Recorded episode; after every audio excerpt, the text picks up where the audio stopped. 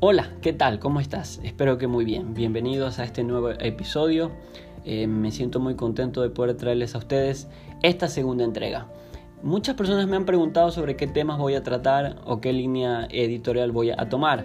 Y es algo que de cierto modo me hace meditar. Eh, yo, soy cristiano y no precisamente Ronaldo. qué mal chiste. Pero creo en la existencia de Dios, creo en su poder, creo en la existencia de un ser divino.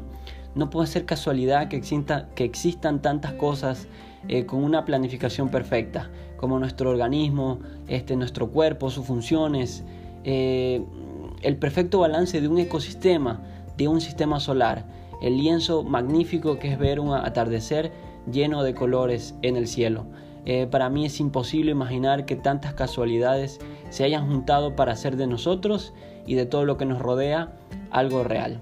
Y lo mejor de todo es que no existe una ley en la ciencia que pueda comprobar la no existencia de algo divino.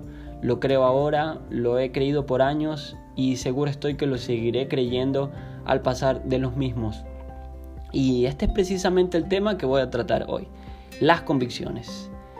Creo que hoy en día estamos todos inmersos en una avalancha de ideologías, de personas que de una o de otra manera desean cambiar tus convicciones, que desean tomar las riendas de tu destino, que tomes rutas equivocadas, caminos ya trazados por ellos, que sigas corrientes que tal vez para ti no sean beneficiosas del todo.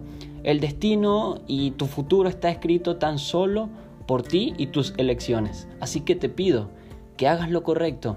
Yo no soy quien para decirte lo que debes creer ni, forzarte a pensar como yo, ni pretendo mucho menos cambiar algo en ti. Tan solo vengo a pedirte que hagas lo correcto. Eh, sé fiel a tus convicciones, sé fiel a tus valores, sé fiel a tu manera de pensar.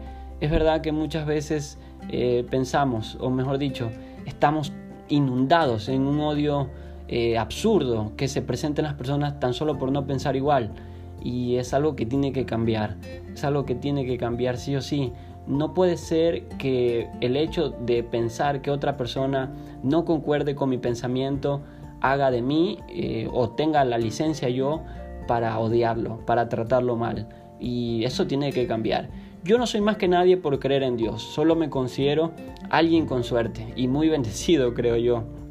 Eh, repasaba una frase que vi por Facebook que decía, antes de, seguir alguna, alguna, religión, sé una buena persona. Y es la verdad, eh, trabajemos en, en nosotros, en ser mejores personas, en ser mejores esposos, padres, hijos, en ser mejores sobrinos, nietos, en ser mejores ciudadanos, eh, respetando el pensamiento ajeno y con la libertad de poder decir quién eres, qué crees y por qué estás aquí. Ten un propósito, busca hacer lo bueno y deja, y deja atrás ese pasado tormentoso que de pronto llevas. No vengo a influenciarte en nada, tan solo vengo a pedirte que hagas lo correcto. Dios te bendiga. Chao.